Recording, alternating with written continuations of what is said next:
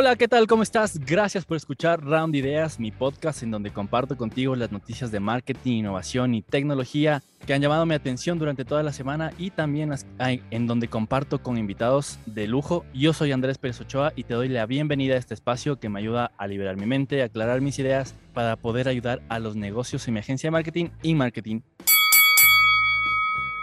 Hoy estoy acompañadísimo con mi, buen amigo Santiago Herrera. Él es director de la agencia BCO, Visual Concept Organizers. Él seguramente se presentará mucho mejor. Pero eh, estoy con él para hablar de dos temas súper chéveres. El, el uno, que en el que vamos a profundizar y creo que nos va a tomar un poquito más de tiempo, el de tendencias de marketing para este año, ah, enfocadas obviamente en nuestro país.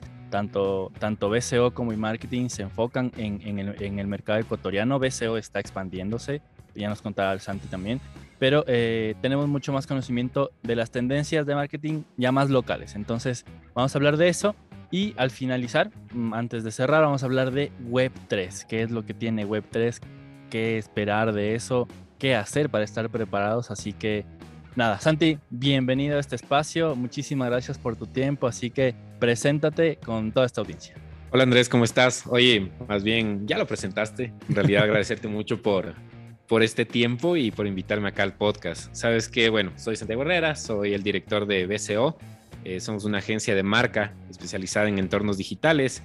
Y nada, sí, o sea, este, digamos que las tendencias que se vienen y los temas que vamos a hablar de 3.0, de Web 3.0, son importantes y una de las cosas que más me preocupa en realidad es cómo las tendencias se van a adaptar acá en Ecuador.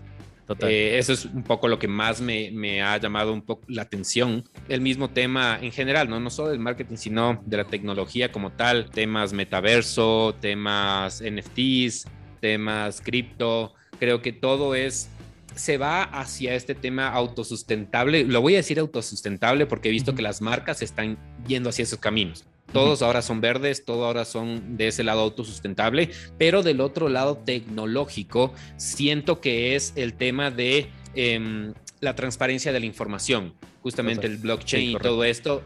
Y creo que así ya también va Web 3.0. Entonces, eh, creería que eso va a ser un poco de lo más importante acá en Ecuador para, para, este, para este año, sobre todo estos años. Sí, sí, 100%. Además que eh, es un poco es un poco triste, pero las tendencias 2022 probablemente no se apliquen todas acá, pero las, tendencias 2020 seguro se aplican todas acá este año, porque estamos un poco en el pasado. Eh, hay visionarios y pioneros como, como BCO, como mi marketing, este, que están haciendo cosas diferentes y que buscamos un poco estar al mismo ritmo del mercado, pero en su mayoría las cosas del 2020 van a pasar todas, las del 2022 no sé qué tanto. Creo que en Ecuador Web3 eh, está ver, muy, muy verde aún. Probablemente el, el 2024 será el año de, de Web3 ya aquí en Ecuador, pero hay que empezar a hacer cosas, Santi. Así que empecemos uno a uno. ¿Tú qué tendencia tienes para contarnos eh, de marketing para 2022? Chévere. Eh, para Ecuador específicamente creo que sí, estrategias de loyalty. Eh, este, digamos que en, en, el avance tecnológico que va a existir y en el cómo se va a pasar la información, va a haber muchas personas que no alcancen a tener ese avance tecnológico o todo esto que, que se podría llegar a hacer marketeramente o tecnológicamente hablando. Sin embargo, creo que también estos nichos que ya están cautivados, que ya nosotros son nuestros propios clientes, hay que trabajarlos más, hay que hacer mucha apropiación como tal de las marcas, entonces estrategias de loyalty creo que se va a dar fuerte este año. Eh, nadie, eh, la pandemia hizo que el mercado vaya cambiando, que nuevos consumidores mm, busquen marcas diferentes y eso al final o tarde o temprano les costó, les, les, sacó factura, como quien dice a las marcas. Totalmente. Entonces creo que estrategias de loyalty va a ser una de las cosas fuertes que hacen las marcas o que creo también que deberían hacer las marcas. Nadie, ya nadie quiere perder un cliente. Entonces justamente una, una de las marcas que, que hemos hablado últimamente dicen, claro, lo que nosotros queremos es un poco eh, recuperar los que ya teníamos. Entonces ah, la, pandemia hizo que se vayan por precio, por cantidad quizás, pero cómo volverlos a retomar, cómo cultivarlos sin ir a precio, porque no puedes muchas veces ir a precio ni a cantidad, sino con, con el valor como tal de la marca. Entonces, loyalty a través de ese contenido de valor, ese sería el uno. Eh, y la otra sí, contenido, contenido. Creo que igual, Web 3 es el futuro, no va a llegar aquí en unos años o no se lo va a trabajar tanto. Sin embargo, eh, valor, el valor es el futuro de, de, todo lo que significa el marketing digital, las agencias, eh, los anuncios como tal van a dejar de ser anuncios. Em, entonces, entender bien cuál es el valor de la marca. Creo que eso sí hay que entenderlo muy claro, cuáles son como las características o, o los valores fundamentales que debe transmitir con esa voz, con ese tono, la marca. ¿Para qué? Pues para que en esta gente mismo que quiere recuperar mercado con estrategias de loyalty, cuando regresen a ver nuevamente, te puedan ver más fuerte, más coherente, más, más entendible y con contenidos que en verdad aporten. Como que esas dos yo iniciaría. más valioso, eso, eso creo que es súper importante. Eh, yo también tenía dentro de, mis puntas el account-based marketing, que básicamente es lo que has dicho, es fidelidad y, basarnos en cuentas. Es decir, si yo ya tengo un cliente, ¿cómo hago que ese cliente, no, primero, no se vaya? Segundo, no me elija por algo que mi competencia puede hacer mejor, que es probablemente precio o cantidad, como lo mencionas. Y eh, cómo hacer que esa misma persona, cliente, empresa, lo que sea, siga comprándome y me compre más, ¿cierto? Account based marketing es súper importante en este año porque los presupuestos también van a ser más eficientemente ejecutados, es decir, una campaña de, de, awareness te puedes gastar dos mil, tres mil dólares y lo que ganas es, ok, eh, escuché esta marca y ya. En cambio que cuando haces acciones de account based marketing, con tres mil dólares haces súper específico, ¿no es cierto? Puede ser contenido, puede ser eventos, puede ser invitaciones, puede ser eh, regalos para esas personas, pero lo que haces es asegurar tu ticket ah, y asegurar tu negocio. Entonces es súper importante, eh, me parece bastante, bastante relevante hablar de, de, de loyalty, hablar de account-based marketing, porque los presupuestos que en este año de recesión, que, sí, que, es totalmente recesivo este año, van a ser muy importantes. Entonces, tenerlo en cuenta, muy buen punto para, para poder arrancar este podcast. Eh, así que el segundo punto que yo quiero topar es el marketing de influencia dirigido en e-commerce, ¿no es cierto? En el episodio anterior, que le invito a que le, que le escuchen, hablé justamente que es una tendencia porque, por ejemplo, en China hay una influencer que cada live que ella hace, vende un millón de dólares eh, en productos de, sus marcas patrocinadoras. Imagínate el impacto que eso representa en el negocio y obviamente para las marcas eh, aquí locales hay que encontrar el espacio, hay que encontrar la forma y el mecanismo para poder ejecutar estas acciones, pero creo que es muy importante no solamente, ok, le envías al, al influencer que se tome la fotito, que haga tu video, sino que empuje ya a su audiencia a decir, miren, tengo este cupón o en mi, en mi, en mi propia eh, página van a poder comprar en la, en la web y apoyar mi trabajo. O sea, también los influencers tienen que saber que tener un acuerdo con una marca también les puede beneficiar a ellos, no solamente con productos gratis, sino también con referidos. Así que es importante este, tomar en cuenta estas acciones y especialmente para productos de, consumo, para productos incluso eh, de expectativa que, el consumidor está siguiendo y no se ha decidido comprar. Totalmente. Esa parte de, la, influencia del e-commerce me parece interesantísimo lo que mencionas. Eh, justamente recién vi que una tendencia actual, digámoslo así, que está pasando y que de seguro ya mismo lo, lo afirmamos acá. Nosotros ya lo hemos hecho antes eh, con alguno que otro influencer, sin embargo, no hacia un e-commerce, sino más hacia un branding, pero el tema de usar los anuncios con los influencers. Eh, no sé si han, visto eso. Sí se puede hablar de marca, ¿no es cierto? Sí, ya directo. A, lo que sí, hablar de marca. Eh, es, lo que hacemos, así que si alguna marca se siente aludida, pues nos llama y le, ayudamos a hacer las cosas. y si una marca se siente agradecida, pues es, para, es para lo que nos pagan, ¿sí o no?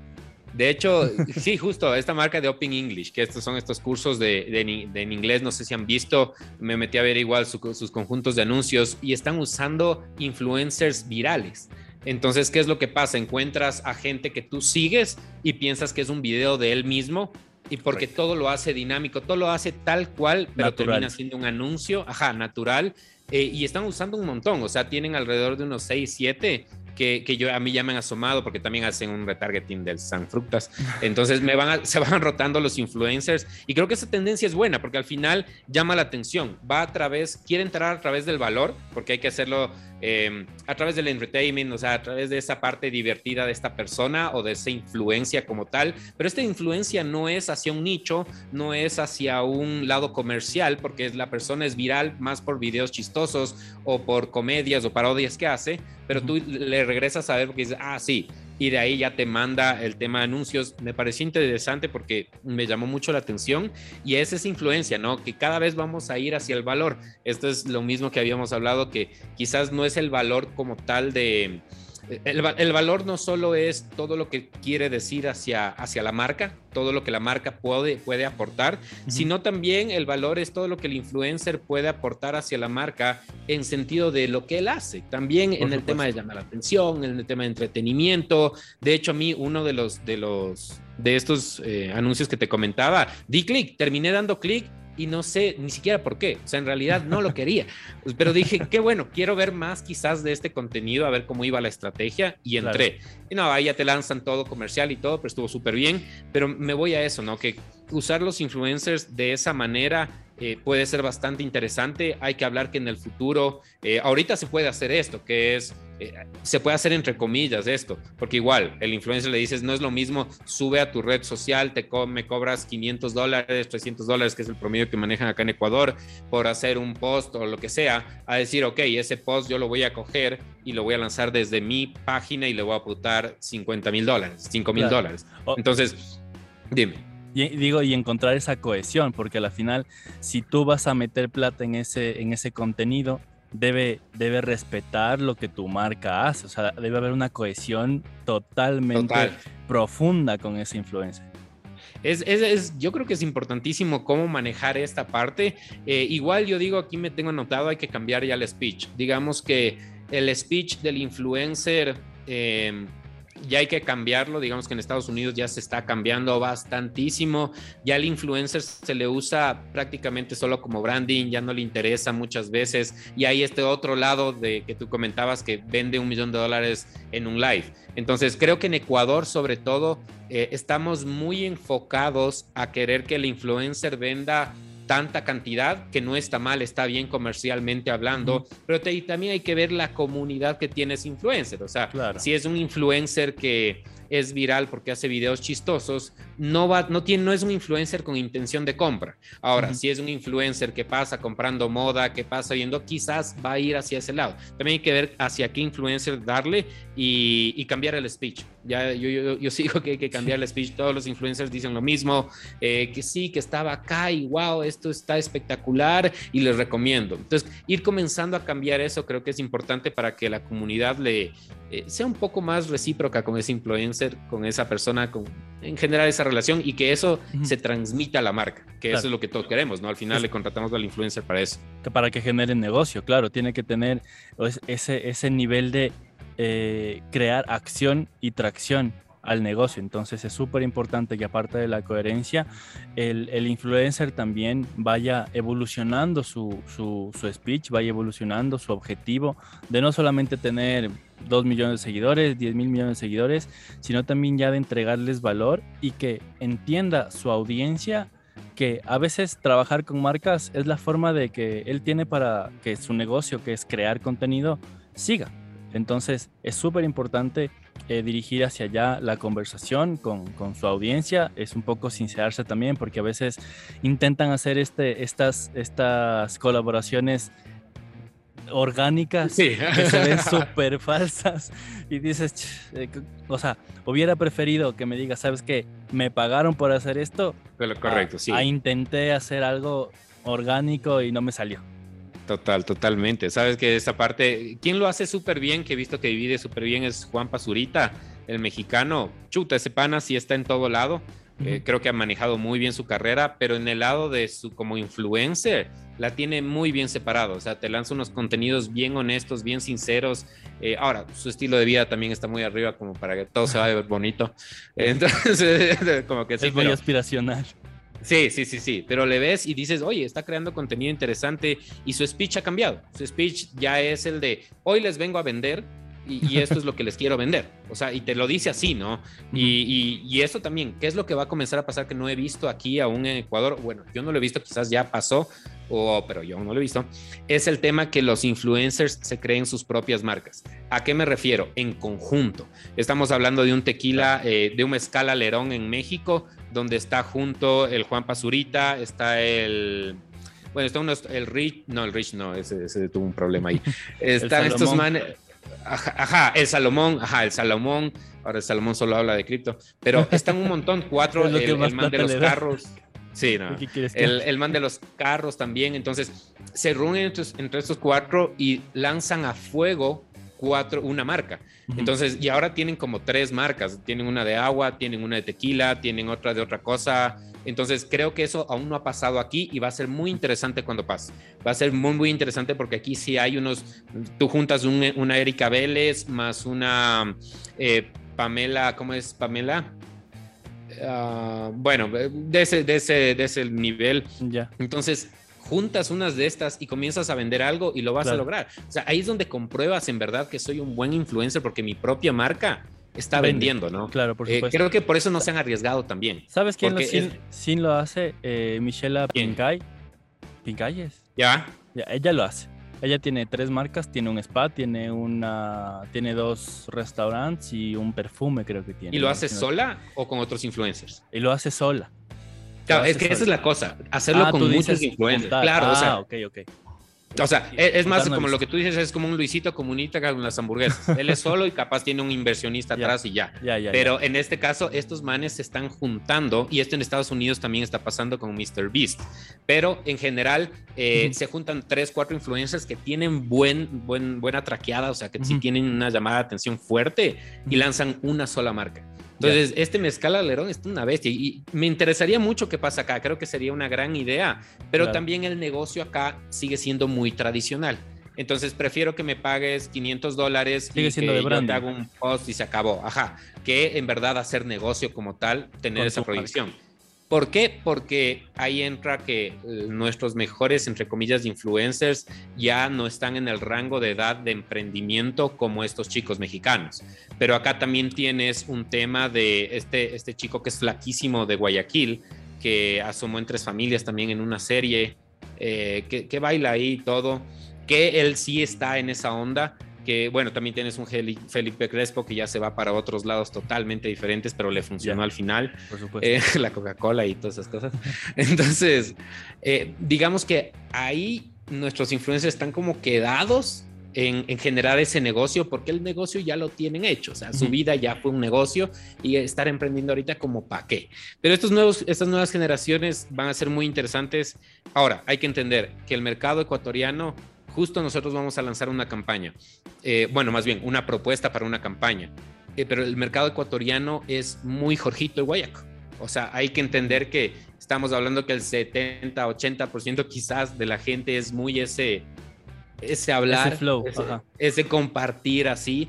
Justo la, la campaña que te comento que queremos hacerle viral es así, es así un tema medio, medio bajo, el nicho, y lo que vamos a hacer es que nos manden videos para doblar esos videos con, eh, es un tema de gatos, comida de gatos. Entonces la idea es que un influencer desde arriba diga, oye, mira, estos manes dicen que entienden a los animales, mándenle al, al, Instagram los videos de sus gatos y ellos lo doblan. Y nosotros lo vamos a doblar hacia lo guayaco, que el gato te dice, oye, hablo serio. Entonces, ¿qué estamos buscando ahí? Viralidad, ¿cachai? O sea, no, no es así el tema de al influencer no le digo, listo, ¿cuánto vas a vender esto? No, sino es cuántos videos logro que me jale para recomendar, para, para republicarlos y que la gente lo comparte, lo comparte, lo comparta, que al final, tarde o temprano, va a ser eh, incrementar en ventas. Sin embargo, es usar los influencers para que se necesita, eh, sobre todo para este mercado, ¿no? que es tan complicado de Ecuador.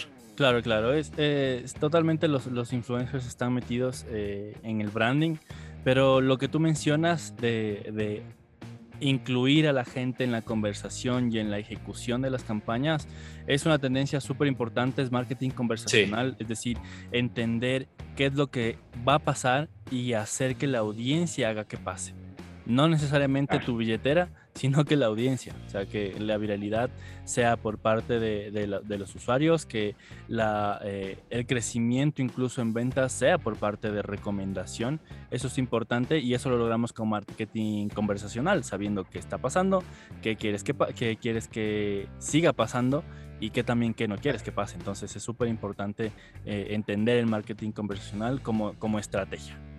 Eso, eso, esa parte es el futuro también porque si hablamos que la descentralización, la transparencia de la información, la transparencia de todo, porque nos vamos hacia transparencia, autosustentables y nos vamos a elevar como mundo. Pero el asunto de Tal cual, tal cual.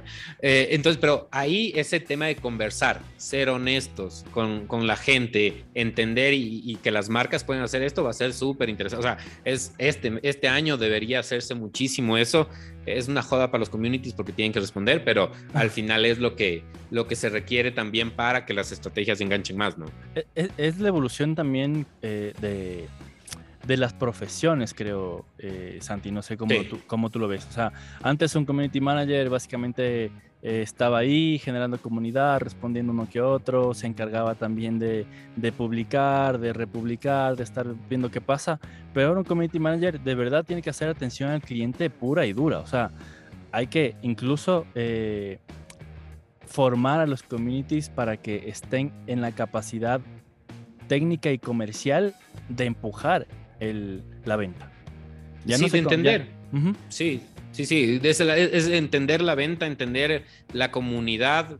Tenemos igual un, tema de eh, Igual tenemos un tema del el comercio, no sé si has visto, tío, el comercio, que en Instagram, pucha, ese man ha capitalizado la marca. Totalmente. No quiero, no quiero decir y, bajarle tantos años, porque tantos años que ya tiene el comercio, pero ponle que un 10% ya le ha sumado muchísimo. O sea, un 10% en Instagram hacia cautivar esos nuevos nichos, eh, yo, me, yo veo eso y me gozo, o sea, digo, cómo entiende y cómo genera conversación, o sea, lo que tú decías, ese marketing conversacional, o sea, cómo genera esa conversación a través de una noticia súper seria, pero le das un tono, una voz, un tono, solo en Instagram.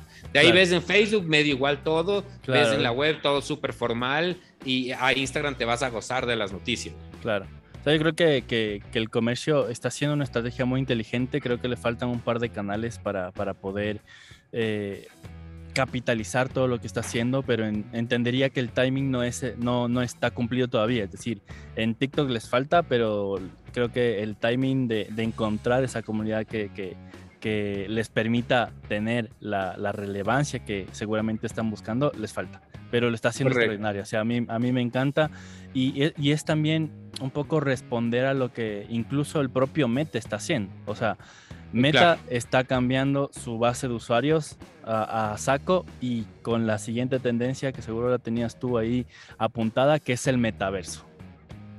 El metaverso. O sea, a mí me preocupa mucho el metaverso. Me preocupa mucho por dos razones. La primera, a ver, a nivel Ecuador, yo digo, mi mamá no va a entender nada ya. Y hasta yo capaz no lo voy a llegar a entender bien. Total. Como mi hijo. Mi hijo yo le veo y el tema de las skins, por ejemplo. Ajá, el tema de las skins. Las skins es algo así como los NFT. Me, paso un poquito al, tema este, porque es algo, entre comillas, exclusivo. En el NFT sí es muy exclusivo, pero él entiende el por qué quiere ese mono. ¿Por qué quiere eso? Él lo entiende y lo siente. Yo aún no lo siento tanto y eso que soy, sí soy, sí era niño rata, sí era de esos que, les encantaba los tazos y coleccionar las cosas, pero aún así no lo llego a entender al 100%. Entonces yo digo, si yo estoy en esa parte, de, de seguro lo vamos a lograr y todo, pero lo que viene atrás en el mundo en general, el cambio generacional, pucha, se va a destruir. O sea, la gente va a tener, va a haber una, una separación tan fuerte de si nosotros mm, les decíamos a nuestros papás, mira, este es un celular, y ellos no entendían el celular y qué es esa cosa y estar ahí pegado a eso. ¿Por qué? Claro, que era algo entre comillas simple. Ahora con el metaverso ya chuta, eso se va a ir, se va a romper totalmente.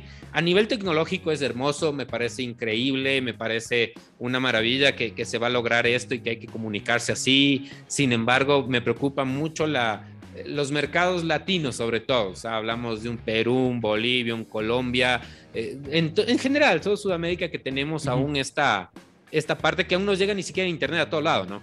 O sea, tan básico como eso. Hay una brecha que cubrir, totalmente de acuerdo. Esa es la palabra. La brecha esta va a ser, se va a hacer más larga aún.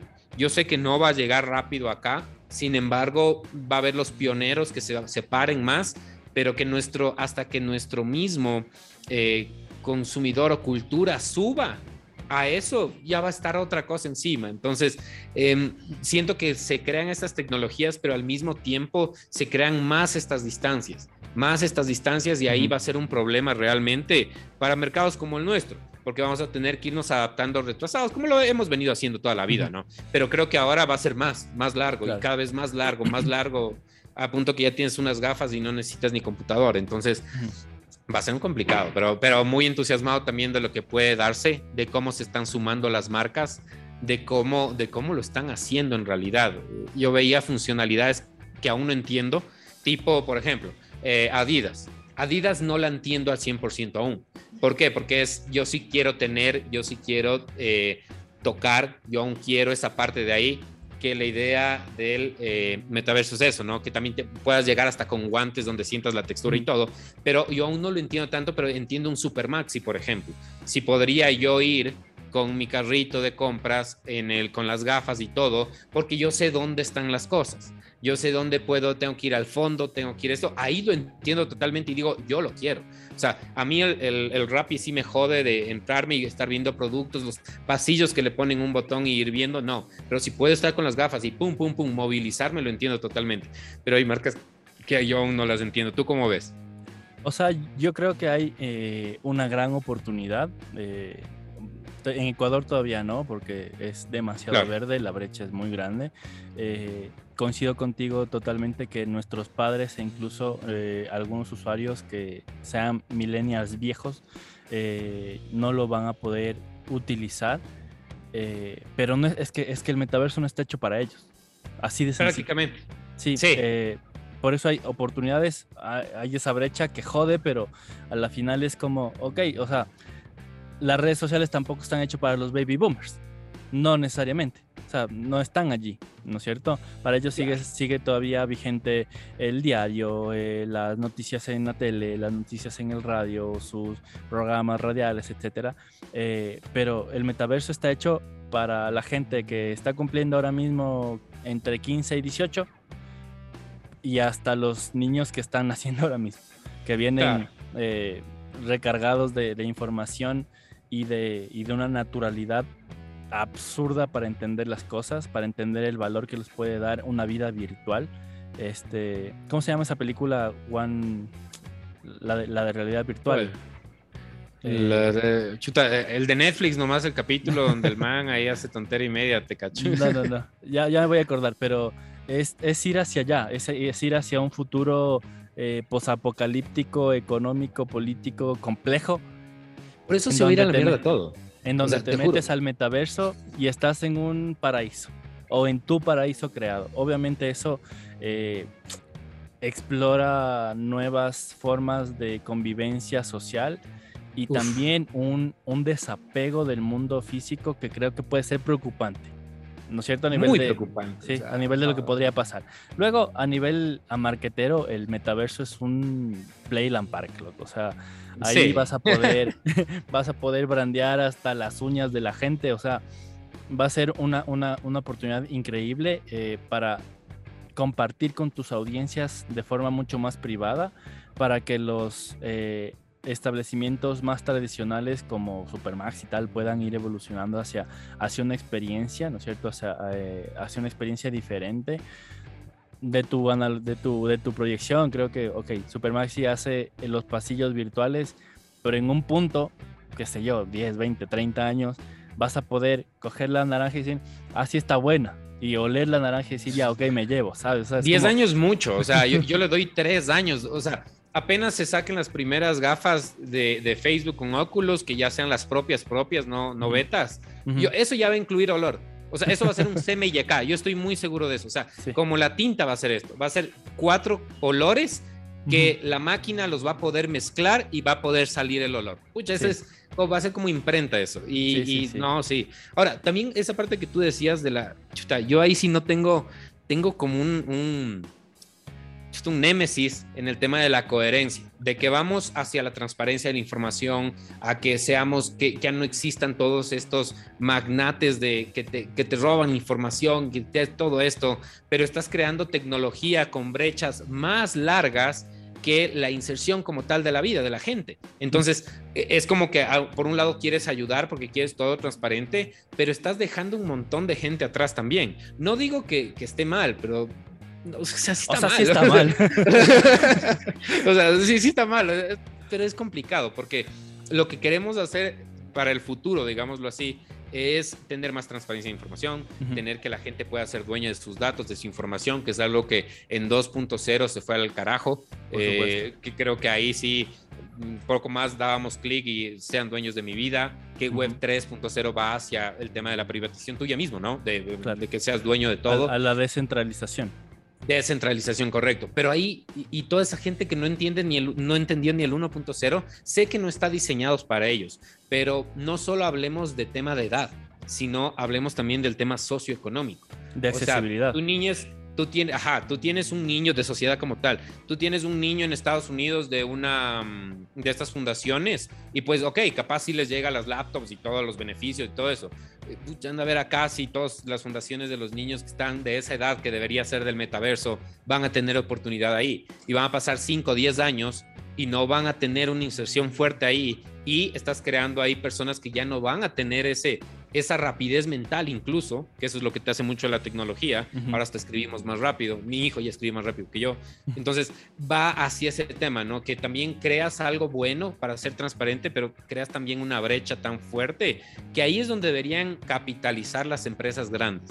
O sea, si hablamos de Web3, eh, va a ser como muy abierto el tema de, la información que vamos a ser propios, pero tienes un Facebook que ya no va a poder joderte tanto, pero debería capitalizar hacia proyectos igual de masivos que el metaverso, igual de masivos hacia la educación, hacia la educación, hacia los alimentos, hacia, ¿me cachas? O sea, yo creo que de esa parte eh, podría capitalizarse así marcas grandes, porque el 3.0 va hacia, hacia eso, descentralización de todo, pero eh, y es hacia valor, lo que habíamos hablado al inicio del podcast, ¿no? Todo es valor. Si no vas a aportar valor como marca grande, vas a terminar no existiendo.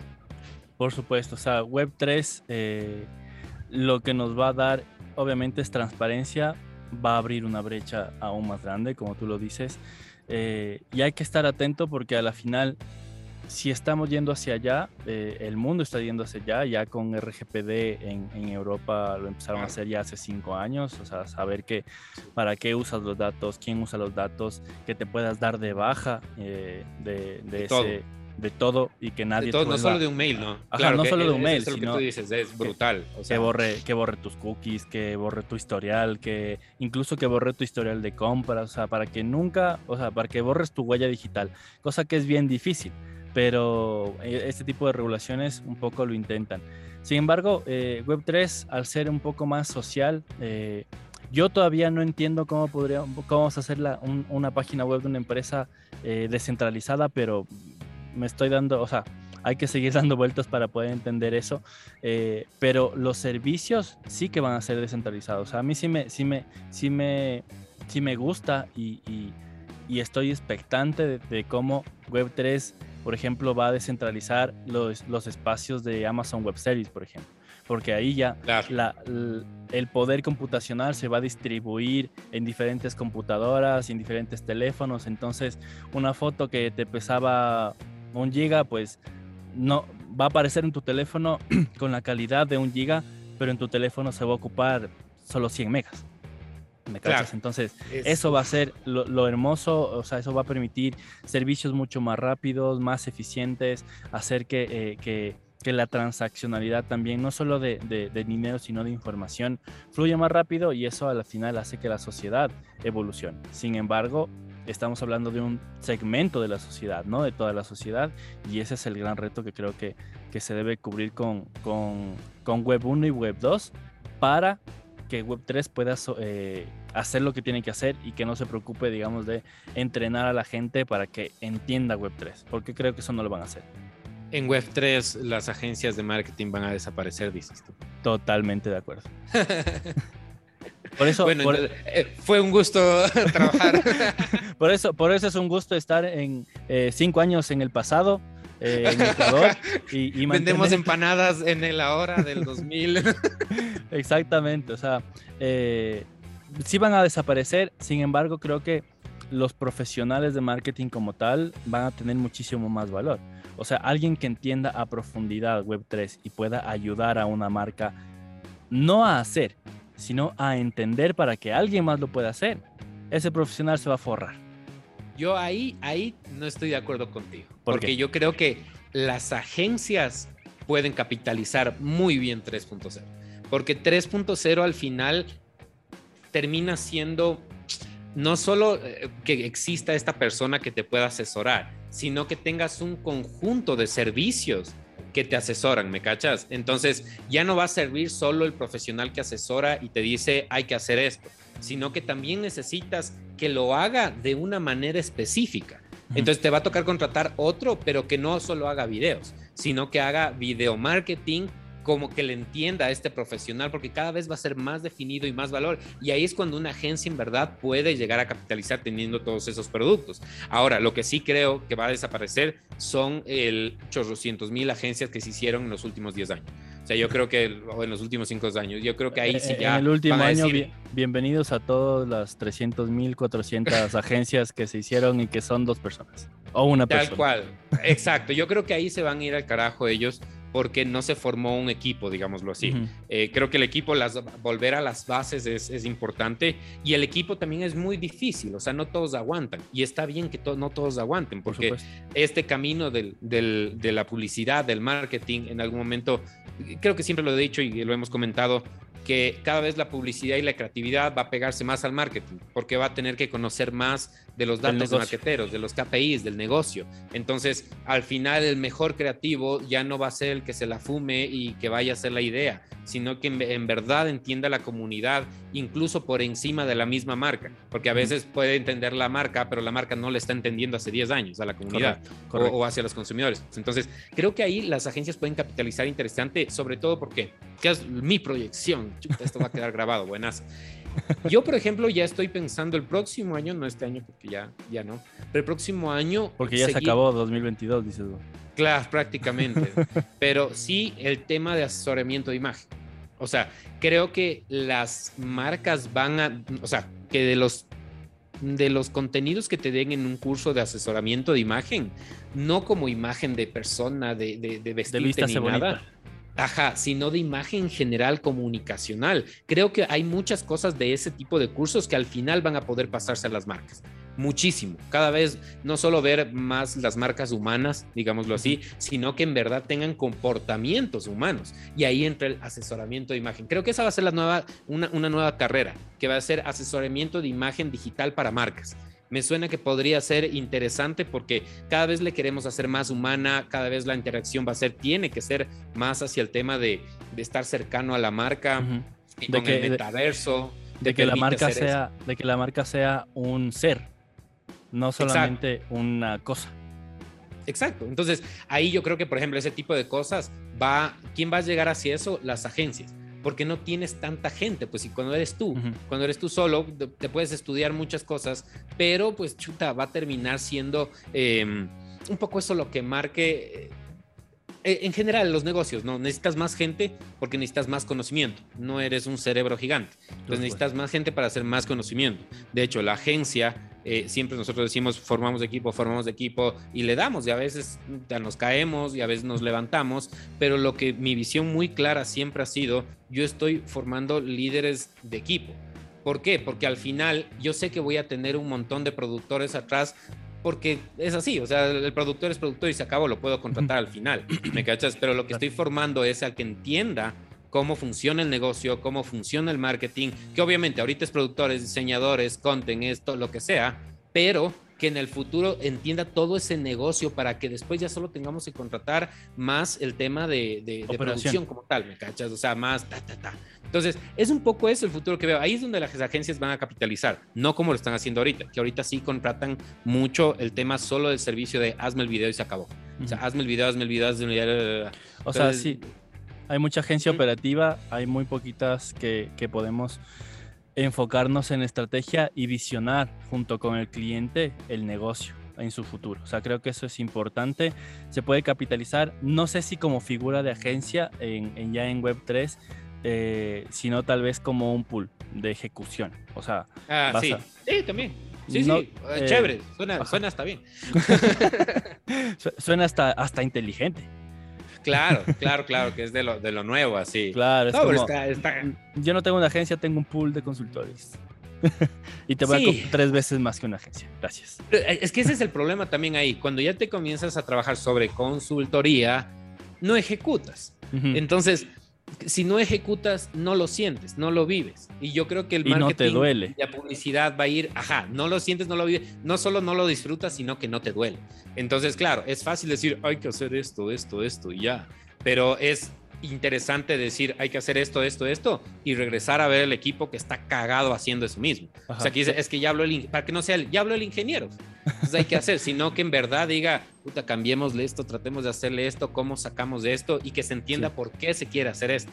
Entonces, el consultor va a terminar siendo muy, muy alejado de la agencia o del productor como tal y eso no va a funcionar, porque si estamos hablando de transparencia, de personalidad, de voz, tono, de ser más cercanos a la marca, eh, al final va a terminar el consultor hablando una cosa y el productor haciendo otra y, el, y la marca terminando publicando otra cosa. Claro. Entonces también ahí hay como ese tema, ¿no? Yo creo que sí, como pool podría funcionar, suena, suena divertido. ya de salir otro nombre igual. sí, eh, seguro. Los laboratorios creativos y todas esas cosas.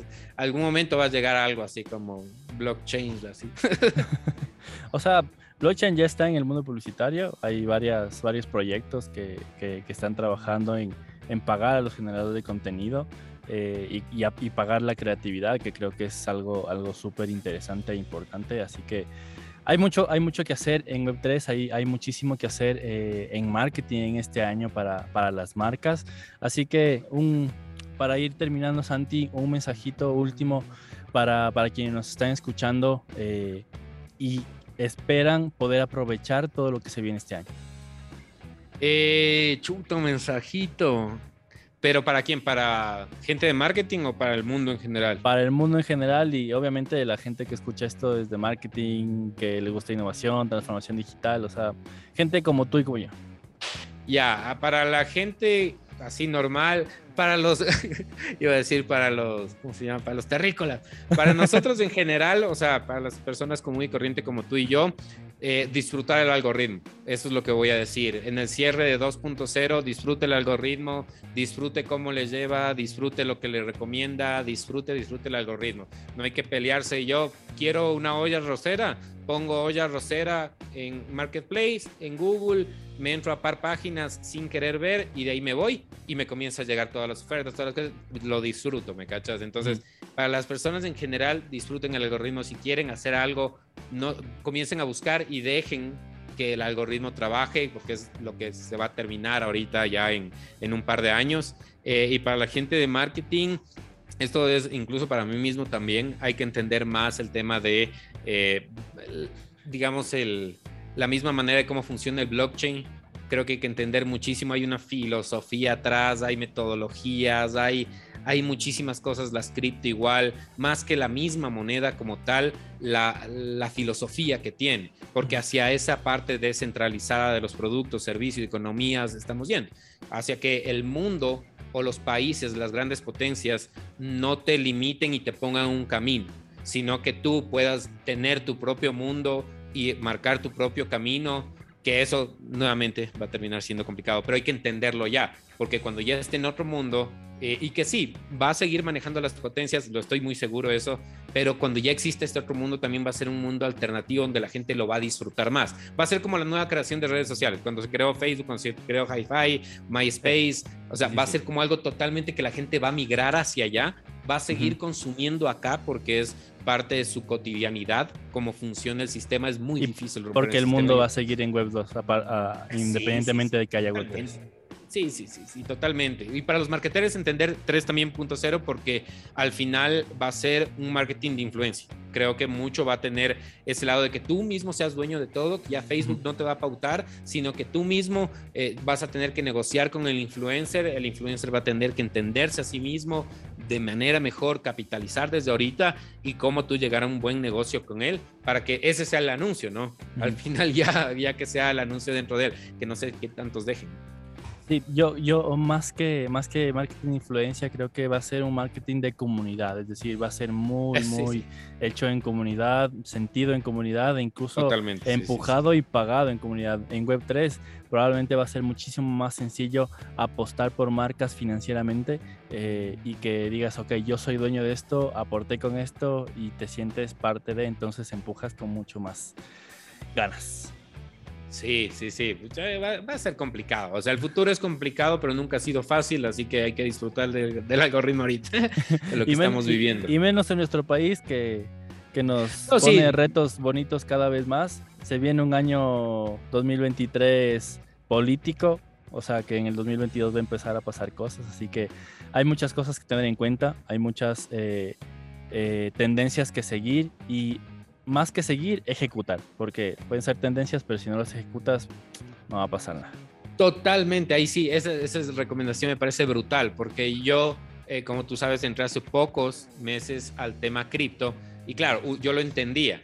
Y hasta que entras, ya cuando entras se jode todo, porque ahí tienes, sí, sí, o sea, ahí tienes un conocimiento tan brutal es igual lo de los NFT. Ahorita yo lo entiendo y, justo recién recibí un curso de dos horas. Imagínate, ahora hay cursos de dos horas para que vendas los NFT. En la agencia vamos a sacar un proyecto de NFTs eh, con una fundación.